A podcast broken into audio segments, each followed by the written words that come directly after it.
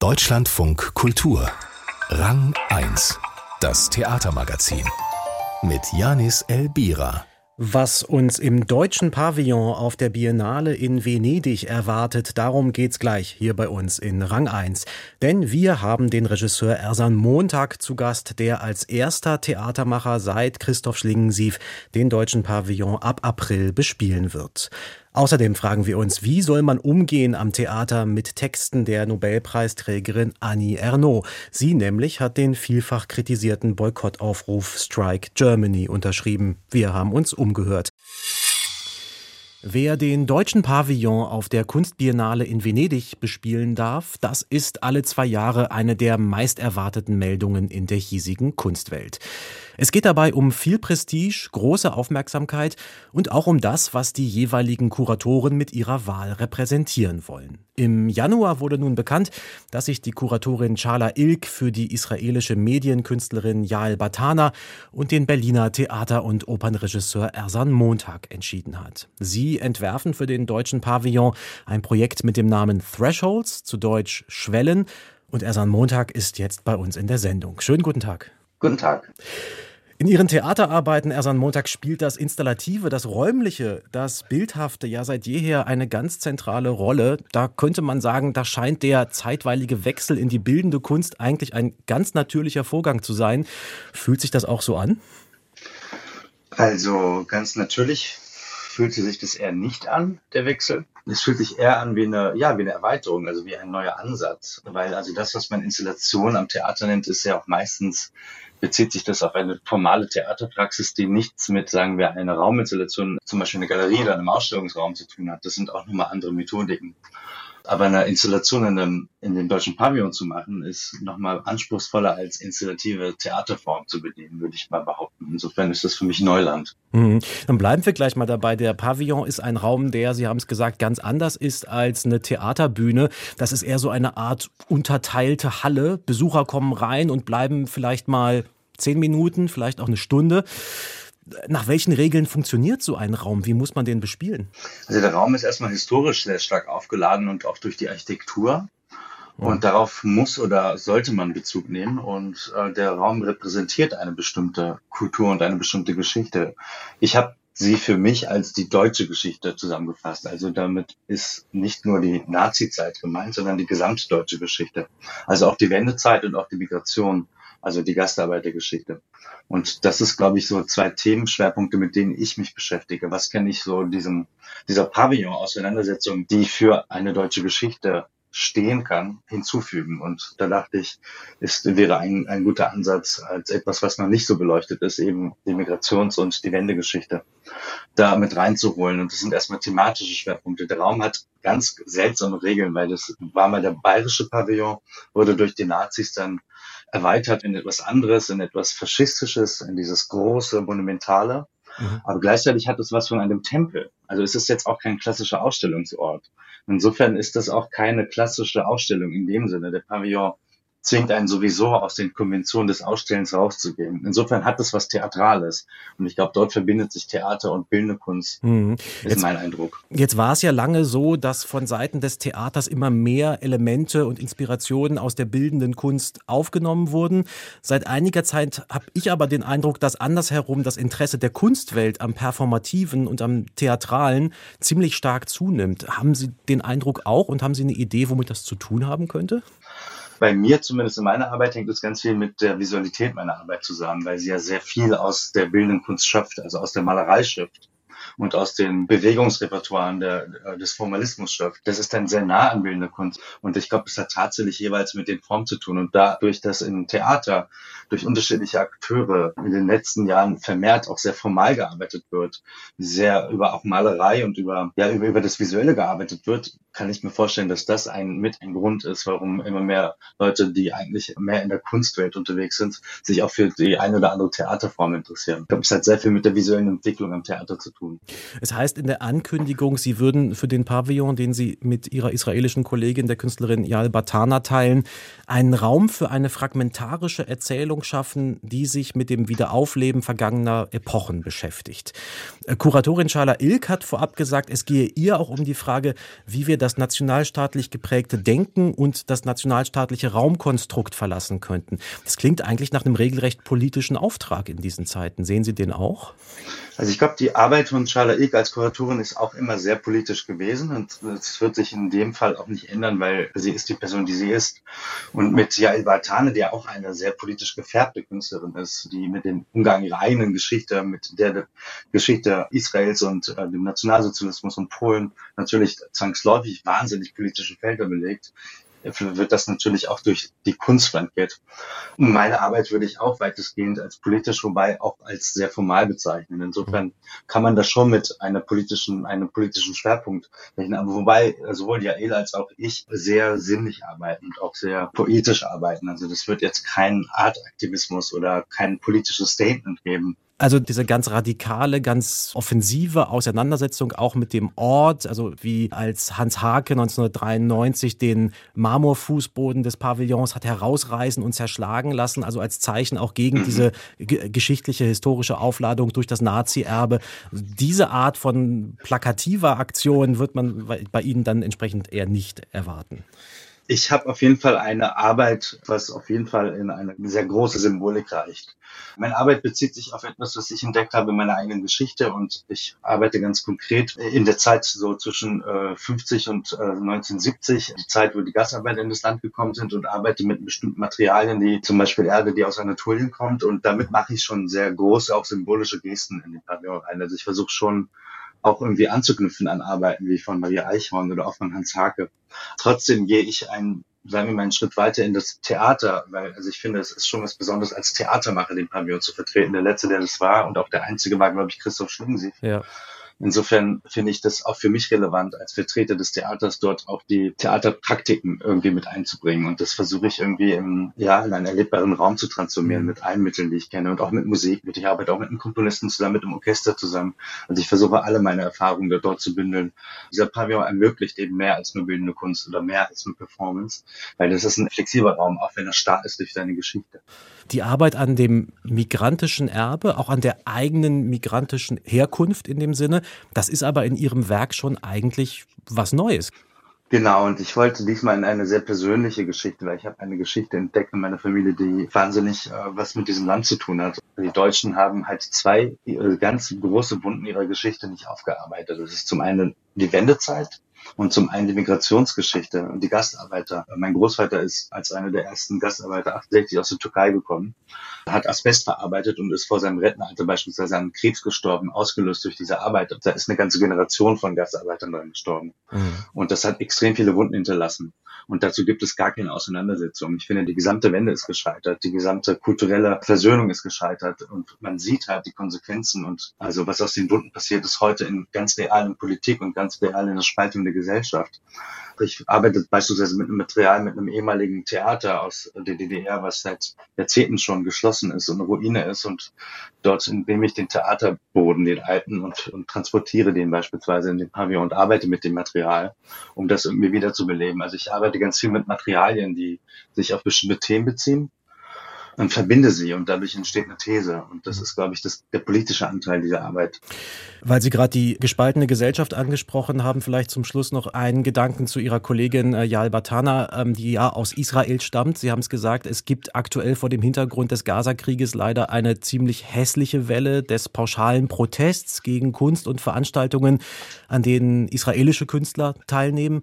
Müssen Sie damit für Venedig auch rechnen und wie blicken Sie gerade auf diese Entwicklung? Also ich finde jede Person, die KünstlerInnen boykottiert, albern. Also das finde ich einfach infantil, also das finde ich einfach unreif. Kunst ist dafür da, dass man Dialog eintritt, auch in einer schwierigen Situation. Ich finde die Lage extrem verfahren. Ich finde sowohl den Boykott gegenüber israelischen AkademikerInnen oder auch Künstlerinnen falsch, als auch die teilweise Zensur von palästinensischen Positionen. Also da verhärtet sich gerade etwas und man muss da irgendwie rauskommen. Ich weiß nicht, was da der Weg ist. Ich merke auch irgendwie, dass keiner mehr darüber sprechen möchte, weil alle Angst haben, von einer Seite zertrampelt zu werden. Und das kann halt so nicht weitergehen. Man kann Diskurse nicht in einem Angstraum führen. Und Und es gibt natürlich Grenzen des Sagbaren, aber die sind noch nicht so schnell ausgeschöpft, wie die eine oder andere Seite das manchmal behauptet. Und wir müssen einen Weg finden, über Dinge sprechen zu können, ohne sofort einander im Vorfeld zu boykottieren. Das ist völlig abwegig. Also man hat bereits ein Urteil getroffen, bevor man das Gespräch beginnt. Und das finde ich eine extrem gefährliche Entwicklung. Und da müssen wir rausfinden. Und ich weiß nicht, ob dieser deutsche Pavillon von uns einen Beitrag dazu leisten kann. Auf jeden Fall arbeiten wir mit sehr unterschiedlichen Positionen und wir sind auch politisch, schauen wir sehr, sehr, sehr unterschiedlich, teilweise auch konträr auf das Weltgeschehen, auch auf den Israel-Konflikt, auch auf andere Konflikte. Trotzdem schaffen wir es, einander auszuhalten innerhalb dessen und gemeinsam uns einen Raum zu teilen, in dem wir bestimmte Thesen aufstellen. Und das finde ich das Tolle an der Zusammenarbeit. Es ist ja nicht nur Jair Batan und ich, sondern es gibt vier weitere Künstler, die auf der Insel La Cetosa einen Beitrag leisten. Mhm. So erweitert sich ja das Gesamte. Mhm. Und das finde ich irgendwie ganz spannend und ich finde, das könnte ein Modell sein, dass man kein Ahnung rauskommt aus dieser Konfrontation, die einfach nur mit einer toxischen Absicht, einander zu zerstören, geführt wird. Das ist einfach, weiß nicht, ich bin total frustriert darüber. Mhm. Ja, vielleicht kann der Pavillon auf der Biennale in Venedig ein Beitrag dazu sein, ein Beitrag zu diesem anhaltenden, offenen Gespräch in erster Linie vor allen Dingen. Ersan Montag bespielt zusammen mit Jael Batana eben diesen deutschen Pavillon auf der diesjährigen Biennale in Venedig. Eröffnung ist am 20. April. Deutschlandfunk Kultur ist natürlich vor Ort und dann werden wir sicherlich auch noch mehr hören von Ersan Montag. Bis hierhin erstmal. Vielen Dank. Ja, vielen Dank für die Einladung. Der Krieg in Gaza, der findet natürlich auch als Kulturkampf statt im Internet und anderswo. Nach Auseinandersetzungen um pro-palästinensische Demonstrationen, abgesagte Preisverleihungen, Tagungen und Ausstellungen ruft seit Januar die Initiative Strike Germany weltweit dazu auf, deutsche Kultureinrichtungen zu bestreiken. Der Aufruf umfasst drei Seiten. Die Reaktion darauf am Theater Münster ist fast genauso lang. Der Grund, eine der prominentesten Unterstützerinnen von Strike Germany ist die Literaturnobelpreisträgerin Annie Ernaux. Und in Münster steht der junge Mann nach Ernauxs gleichnamigem Buch aktuell auf dem Spielplan. Aber auch anderswo bleiben die Texte der eigentlich ja streikenden Starautorin weiterhin im Programm.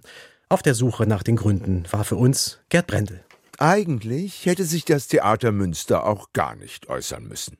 Annie Ernaux lässt schließlich im Gegensatz zu anderen Unterstützern von Strike Germany, die ihre Teilnahme an der Berlinale oder etwa dem Berliner Elektrofestival CTM abgesagt hatten, ihre Theaterstücke weiterhin aufführen auch der junge Mann am Theater Münster. Warum also die Stellungnahme? Wenn man diesen Aufruf liest, dann äh, fällt einem ja diese sehr zugespitzte Polemik auf. Es fällt einem auf, wie einseitig da argumentiert wird, wie mit ähm, haltlosen Vorwürfen umgegangen wird. Erklärt Schauspieldirektor Remsi Al-Khalsi im Zoom-Interview. Und wenn eine Autorin, deren Werk wir aufführen, sich da so positioniert, dann fühlen wir uns schon aufgerufen, was heißt denn das für uns? Für Al-Khalsi heißt das, sich klar zu distanzieren von den haltlosen Vorwürfen. Es ist ein Aufruf, die mccarthyistischen Maßnahmen deutscher Kultureinrichtungen zurückzuweisen, die die freie Meinungsäußerung einschränken, insbesondere den Ausdruck von Solidarität mit Palästina. Heißt es im Strike Germany Aufruf. Pauschal ist von deutschen Medien und Kulturinstitution die Rede und davon, dass die bedingungslose Unterstützung Israels zur Staatsräson gemacht wurde und zur Voraussetzung für die Teilnahme am öffentlichen und kulturellen Leben. Und wirft uns Kulturschaffenden, die öffentliche Gelder empfangen, vor, wir würden einseitige Politik bestreiten und wir würden Meinungsverbote aussprechen. Dass hierzulande durchaus Kritik an Israel stattfindet im öffentlichen und kulturellen Leben, ignorieren die Strike Germany Initiatorinnen. Auf der anderen Seite die abgesagten Tagungen, Ausstellungen, Preisvergaben, die der Text nennt, gehören auch zur deutschen Realität vor und vor allem nach den Terrorattacken der Hamas. Diese Realität beobachtet auch Andreas Beck mit Sorge Intendant des Münchner Residenztheaters. Noch ein Haus, an dem Annie Ernauxs junger Mann weiterhin gespielt wird. Von Regeln wie der Resolution des Bundestags, keine BDS-nahen Künstler, Künstlerinnen zu unterstützen oder dem jüngsten Vorstoß des Berliner Kultursenators, Förderung von einem Bekenntnis gegen Antisemitismus abhängig zu machen, hält Beck nicht viel. In dem Moment, wo ich Checklisten erfülle und das zu einer Form von irgendwie Subventions- oder dann eben auch Staatspolitik mache, da werde ich ein bisschen unruhig. Nicht nur Beck. Gegen den BDS-Beschluss formierte sich damals breiter Protest aus der Kulturszene, die Initiative Weltoffenheit. Eine der Initiatorinnen, die des Antisemitismus gänzlich unverdächtige Philosophin Susan Nyman, sprach Ende letzten Oktobers in einem Aufsatz für die New York Review of Books von philosemitischen McCarthyismus, Gesinnungsschnüffelei wie bei McCarthy. McCarthyismus beklagen auch die Strike Germany Autorinnen. Allerdings stellen sie dann die falsche Behauptung auf, Deutsche Institutionen haben den Beschluss ohne Widerspruch akzeptiert. Zurück zur Stellungnahme des Theaters Münster. Enttäuscht ist Al-Khalsi von Ernauds Unterstützung vor allem deswegen, weil Strike Germany die deutsche Erinnerungskultur als repressives Dogma brandmarkt. Natürlich ist das Thema Antisemitismus in Deutschland nochmal ein anderes als woanders. Wenn es um Israel geht und möglichen Antisemitismus, müssen wir uns nochmal befragen, mit wem wir uns da zusammentun und mit wem nicht. Sagt der Schauspieldirektor. Andreas Beck formuliert es so. Es gibt auch deutsche Identitätspolitik. Die grauenerregende, grauenhafte Geschichte der Holocaust ist auch in unserer Matrix eingeschrieben. Der erfordert eine wirklich radikale Verantwortung, nicht nur für das jüdische Leben in Deutschland, sondern weltweit. Auch deshalb plädieren die beiden Theaterleute für mehr Debatten und dafür ein Werk unabhängig von den politischen Äußerungen seines Autors oder seiner Autorin zu würdigen. Das Werk steht für sich und seine Integrität. Und deswegen wollten wir das auch unbedingt aufführen. Und das finde ich auch richtig. Und wir wollten damit gleichzeitig auch zeigen, wenn wir die Autorin und ihr Werk ernst nehmen, vor allem ihr Werk ernst nehmen, dann machen wir eben nicht sowas wie Cancel Culture, was uns vorgeworfen wird. Die Initiatorinnen von Strike Germany haben sich für das Gegenteil entschieden, für Cancel German Culture, statt für den offenen Streit. Aber der, der Streit, ist nötiger denn je. Gerd Brendel über den Fall Annie Ernaux, ihre Unterschrift unter dem Aufruf Strike Germany und was die für die Theater bedeutet. Die geniale Stelle. Und die kommt heute von Iris Laufenberg. Sie ist Intendantin am Deutschen Theater Berlin.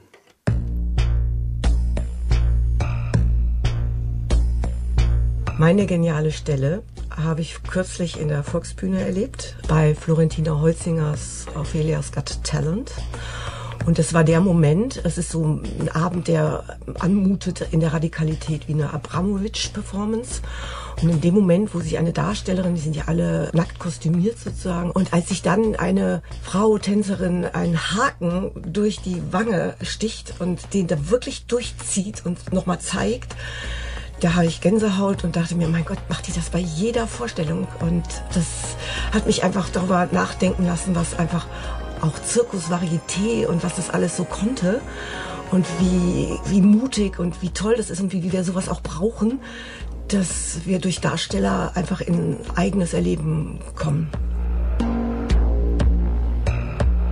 Dieser Abend lebt durch die Radikalität und man kommt aus dem Gruseln und Schwärmen gar nicht raus.